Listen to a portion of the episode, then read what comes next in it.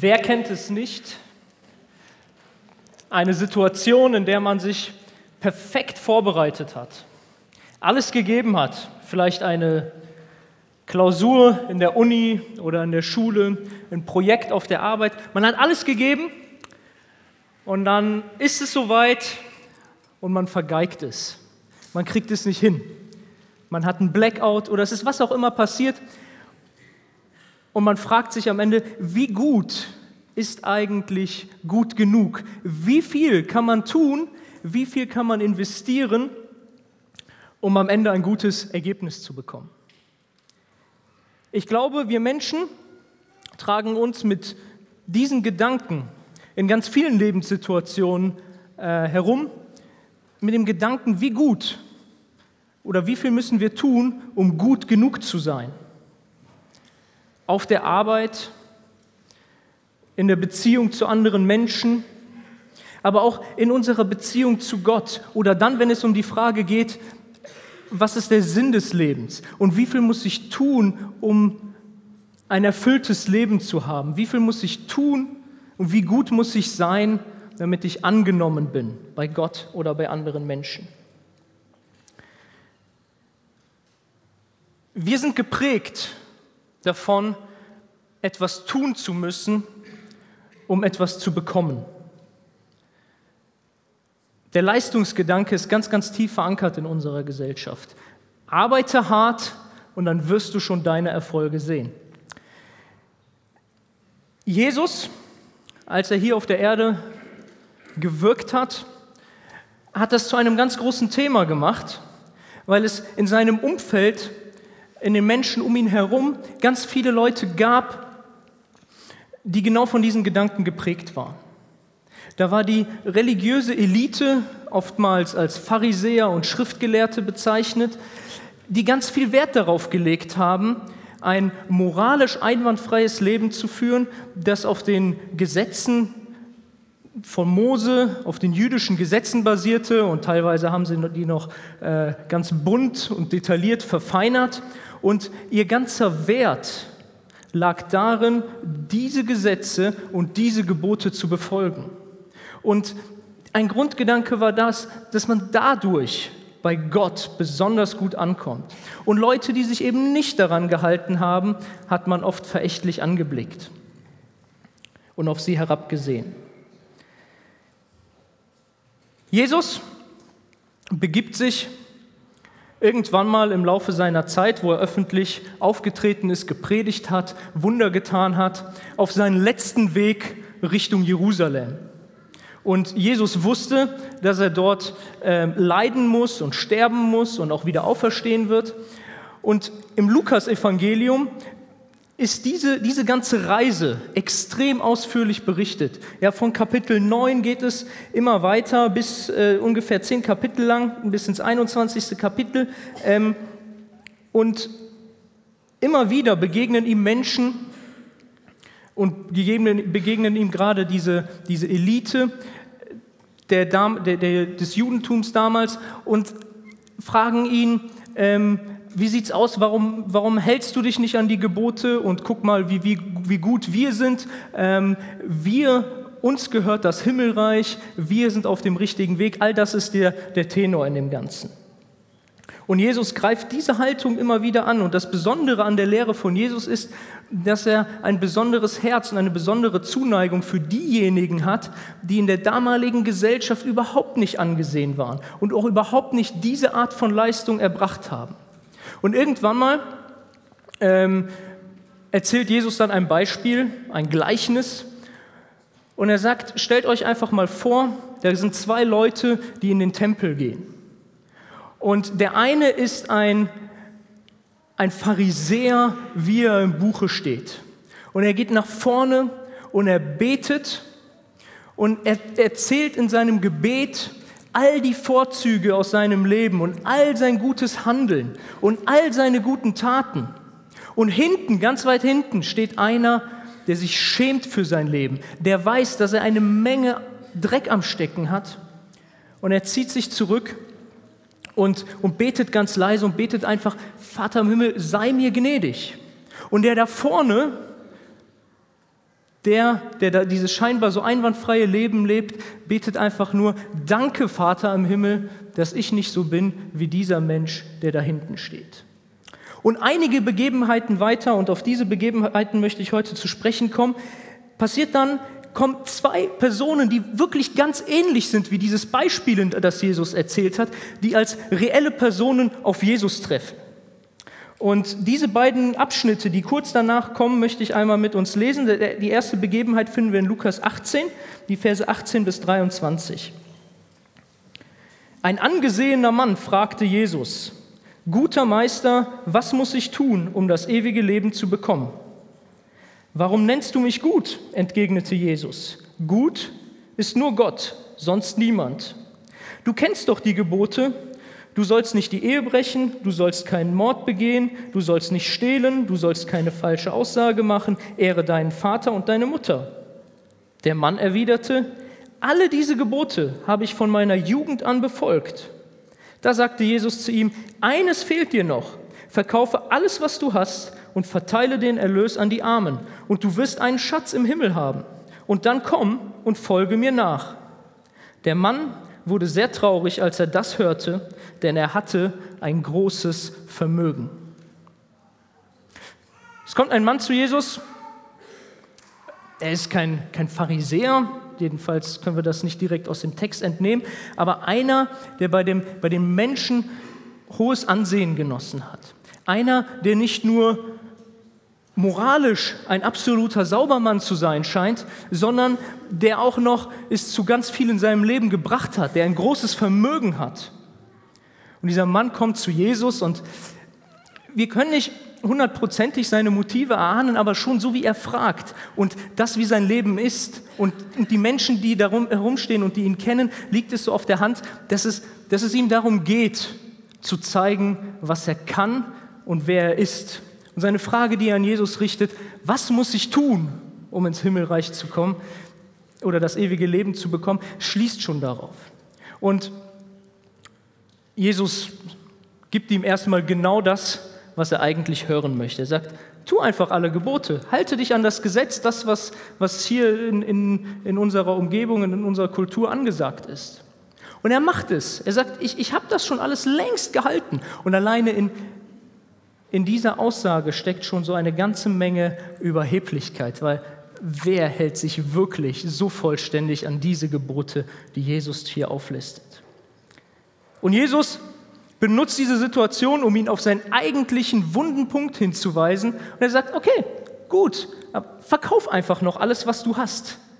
Und zu diesem Schritt ist dieser Mann nicht bereit, denn wir sehen, er hat eine Menge Vermögen. Er ist ein reicher Mann.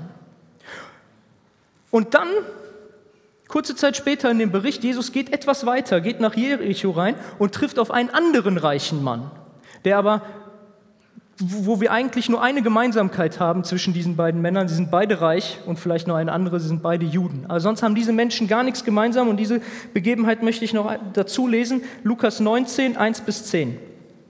Jesus kam nach Jericho, sein Weg führte ihn mitten durch die Stadt. Zachäus, der oberste Zolleinnehmer, ein reicher Mann, wollte unbedingt sehen, wer dieser Jesus war. Aber es gelang ihm nicht, weil er klein war und die vielen Leute ihm die Sicht versperrten. Da lief er voraus und kletterte auf einen Maulbeerfeigenbaum. Jesus musste dort vorbeikommen und Zachäus hoffte, ihn dann sehen zu können. Als Jesus an dem Baum vorüberkam, schaute er hinauf und rief, Zachäus, komm schnell herunter, ich muss heute in deinem Haus zu Gast sein. So schnell er konnte, stieg Zachäus vom Baum herab und er nahm Jesus voller Freude bei sich auf. Die Leute waren alle empört, als sie das sahen. Wie kann er sich nur von solch einem Sünder einladen lassen, sagten sie.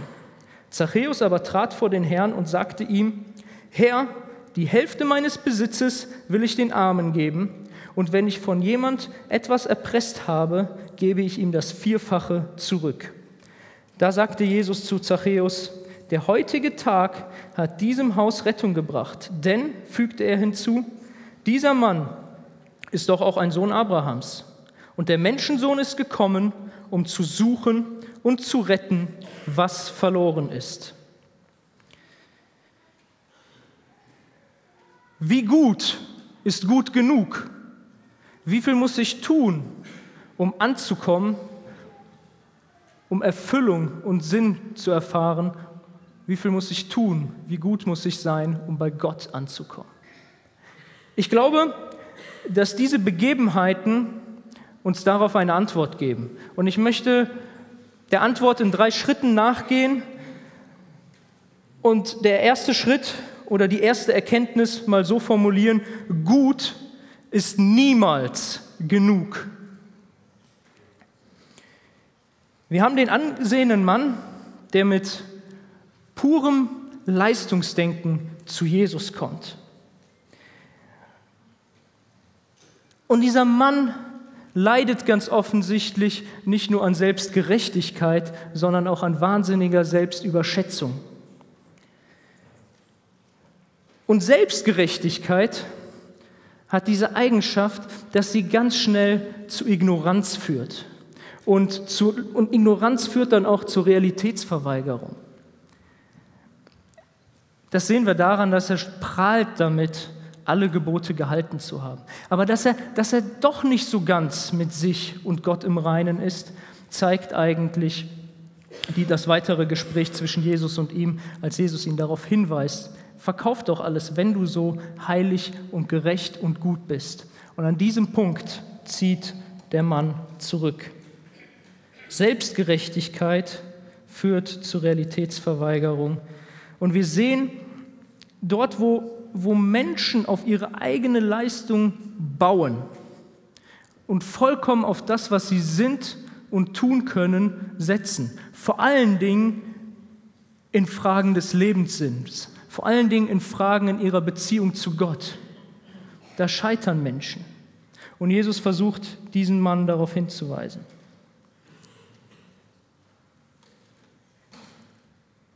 Unsere Welt, unsere Gesellschaft und ich vermute auch, wir als Kirchen sind voll von Menschen, die meinen, dass sie selbst die Dinge im Griff haben, dass sie selbst gut genug sind. Und diese Einschätzung, diese Selbstwahrnehmung, diese Selbstgerechtigkeit ist ein fataler Fehler. Lass uns unseren Blick zunächst auf uns als Christen werfen. Und ähm, wir sehen, dass, dass Jesus in seinem Dienst ganz oft Pharisäer und Schriftgelehrte ja, angreift, wegen ihrer Lebenseinstellung verurteilt. Und wenn wir uns mal fragen, wer steht heute in unserem Land und unserer Gesellschaft womöglich Pharisäern und Schriftgelehrten am nächsten? Wir müssen gar nicht weit denken, wir kommen sehr schnell dahin, dass wir gerade als Menschen, die, die in die Freikirche gehen, in der Gefahr stehen, ganz ähnlich zu ticken und ganz ähnliche Verhaltensweisen zu übernehmen. Wir nehmen das Wort Gottes ernst, wir zählen viel auf christliche Lebensführung und wir stehen in der Gefahr, andere Menschen abzuurteilen, weil sie nicht nach unseren moralischen Standards leben. Wir stehen in der Gefahr, uns auf unsere Leistungen zu berufen, die wir vielleicht gerade auch in der, in der Gemeinde vollbringen.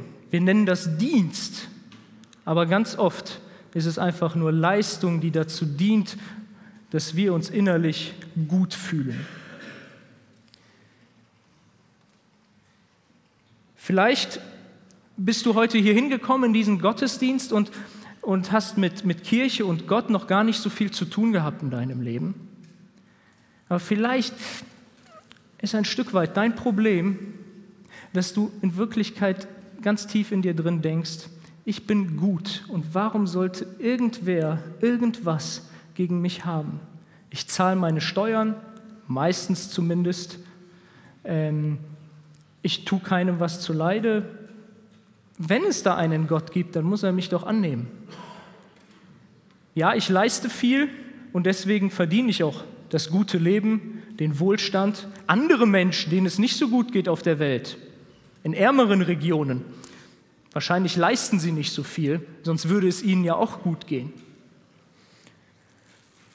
Diese Art von Hochmut und Selbstherrlichkeit und Selbstgerechtigkeit führt zu einer Ignoranz der Realität und lässt dich letztendlich an dir selbst scheitern. Diejenigen, die noch weiterhin die WM verfolgen, verspüren wahrscheinlich so einen leichten Schmerz. Es tut irgendwie ein bisschen weh, die Spiele zu gucken, wenn ohne Deutschland. Ich weiß nicht, wem es noch so geht, aber ich fand es bezeichnend, dass unser Bundestrainer gesagt hat, ein, unser großes Problem war die Selbstherrlichkeit, mit der wir aufgetreten sind. Sie haben die Realität ignoriert, dass die Gegner ja doch gar nicht so schwach sind und dass das alles auf dem Platz kein Selbstläufer ist. Und viele Menschen, und ich befürchte gerade in unserem Land, leben mit dieser Einstellung. Selbstherrlichkeit und Selbstignoranz. Wie gut ist gut genug? Gut ist niemals genug. Genug, und das ist der zweite Punkt, den ich machen möchte, ist Selbsteinsicht. Und damit kommen wir auf diesen Zolleinnehmer Zachäus zu sprechen. Zachäus ist, ist wahrscheinlich ähnlich reich wie dieser, dieser andere Mann, der namentlich nicht erwähnt wird. Zachäus führt aber ein komplett anderes Leben. Er ist Zolleinnehmer. In der, in der damaligen Gesellschaft, in der diese Geschichte stattgefunden hat, hm, der Abschaum der Gesellschaft ja, zu Reichtum gekommen, aber auf eine Weise, wie es kein anderer in der Gesellschaft respektiert hat. Die Besatzungsmacht, die Römer waren in Israel und, und jeder Zolleinnehmer musste mit ihnen kooperieren, hat für sie äh, Zölle, Steuern und andere Abgaben vermutlich erhoben, dabei wahrscheinlich immer noch ganz viel in die eigene Tasche gewirtschaftet und all das hat nicht für Ansehen bei dem Rest des Volkes gesorgt. Das ist Zachäus. Aber das Besondere an, an diesem Mann ist, dass er ganz offensichtlich erkennt, dass mit seinem Leben irgendetwas nicht stimmt und dass er Veränderung braucht. Er weiß am Anfang dieser Geschichte noch gar nicht genau, was er braucht und worin das besteht, aber er hat von diesem Jesus gehört und er zieht durch diese Stadt und er, er denkt sich, diesen Mann muss ich sehen und er nimmt viel auf sich. Wir können davon ausgehen, ähm, dass das Klettern auf einen Baum für einen reichen Mann keine, keine besonders rufeintreibende Tätigkeit war. Ja, wenn wir uns eine große, wir bekommen das ja manchmal mit bei, bei großen Veranstaltungen auf großen Plätzen, hm, wenn das Ganze ein bisschen lockerer ist und die Gesellschaft nicht so elitär ist, dann klettern schon mal einige bei anderen auf den Huckepack oder auf die Schultern und äh, das ist so auf, einem, auf irgendwelchen Konzerten oder sowas manchmal gang und gäbe, aber dass, dass ein reicher Mann sich irgendwie versucht, den, den Weg durch die Menge zu bahnen und dann auf einen Baum klettert, das ist schon irgendwie entwürdigend. Aber, aber dieser Mann achtet gar nicht so sehr darauf, was die anderen denken, sondern er will Jesus sehen. Er braucht Veränderungen in seinem Leben. Er scheint das ein ganzes Stück weit zu erkennen und Jesus könnte diese Veränderung bringen. Und tatsächlich bleibt Jesus stehen. Tatsächlich sucht Jesus den Kontakt zu diesem Mann lässt sich von ihm einladen. Das Volk ist empört. Als der angesehene Mann zu Jesus kam, da gab es keine Empörung. Da dachte man, oh, jetzt kommt eine intellektuelle Unterhaltung, es gibt interessante News. Ähm, der bekannte Wanderprediger spricht mit dem, mit dem vornehmen Mann. Das wird bestimmt eine bereichernde, ein bereicherndes Gespräch. Als Jesus sich mit dem Zolleinnehmer trifft, der verachtet war von der Gesellschaft, da empören sich die Menschen. Wie kann Jesus bei diesem Sünder essen? Aber das, was dann passiert, ist, ohne dass Jesus viel auf ihn einredet, ohne dass Jesus großartig etwas von ihm fordert, sagt dieser Mensch von sich aus, ich gebe die Hälfte meines Vermögens ab. Und es gibt viele Leute, die ich da draußen, die ich betrogen habe, denen gebe ich das Ganze zurück und sogar in mehrfacher Weise. Beide hatten ein großes Vermögen. Der eine führte ein ein nicht gutes Leben, der andere führte ein scheinbar, scheinbar gutes Leben. Der eine bleibt auf seinem Vermögen sitzen, dafür ohne Seelenfrieden, aber Zachäus geht mit einem geschrumpften Vermögen aus der Begegnung mit Jesus hervor, aber dafür mit einem großen Seelenfrieden. Und Jesus spricht ihm das sogar zu, indem er sagt, der heutige Tag hat diesem Haus Rettung gebracht. Und das ist auch Jesu Botschaft, denn er sagt, ähm, oder Jesu Ziel. Und der Menschensohn ist gekommen, um zu suchen und zu retten, was verloren ist.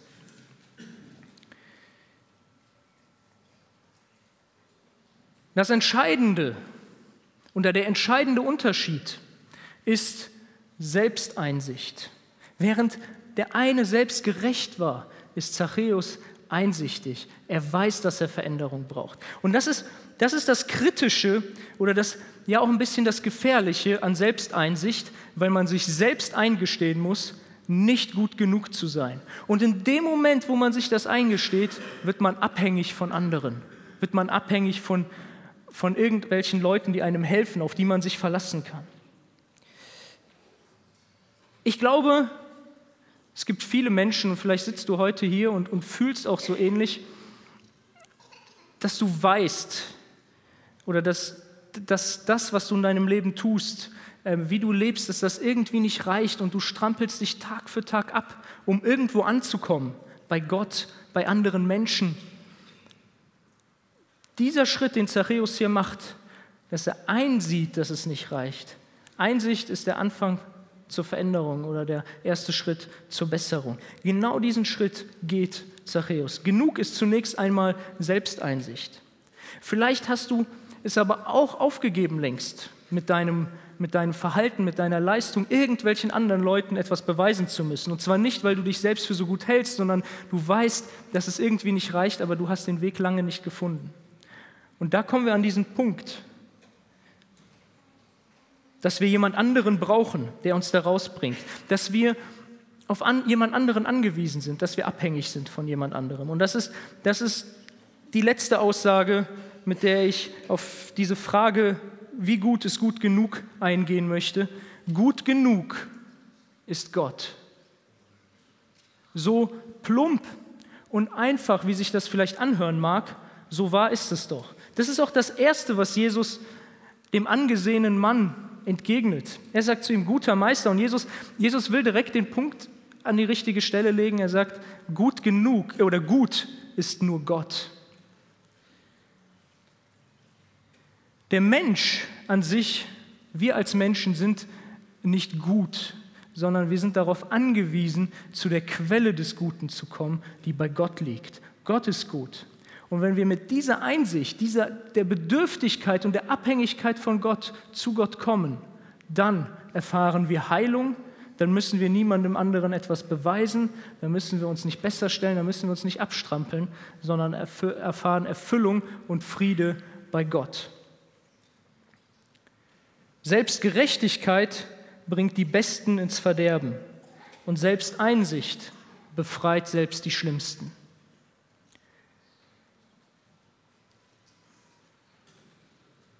An der Stelle hat Zachäus auf einmal auch gar kein Problem mehr, sein Vermögen zu teilen, weil er weiß, dass es darauf nicht ankommt und dass er darauf auch nicht angewiesen ist. Und diese Stelle oder diese, dieser Abschluss zeigt eigentlich auch, Jesus geht es gar nicht um dein Vermögen. Ihm gehört es ja in gewisser Weise sowieso. Er fordert es vom ersten Mann oder von diesem angesehenen Mann, weil das, genau das sein Problem war. Zachäus gibt, gibt nur die Hälfte ja, ab und dann noch den, die Schadensbegrenzung, die er verteilt. Jesus fordert nicht sein ganzes Vermögen und spricht ihm Frieden und Gerechtigkeit zu. Es geht darum, es geht um die Selbsteinsicht und das Vertrauen, dass Gott der Gute ist und der uns gut macht. Und wenn wir da angekommen sind, müssen wir niemand anderem etwas beweisen, dann müssen wir Gott nichts beweisen, was wir sowieso nicht können, sondern können uns in den göttlichen Frieden begeben. Wie gut ist gut genug? Gut ist niemals genug. Genug ist eigentlich nur Selbsteinsicht. Und gut genug ist Gott selbst. Zu ihm können wir kommen und äh, dazu möchte ich jeden Einzelnen einladen. Gottes Segen.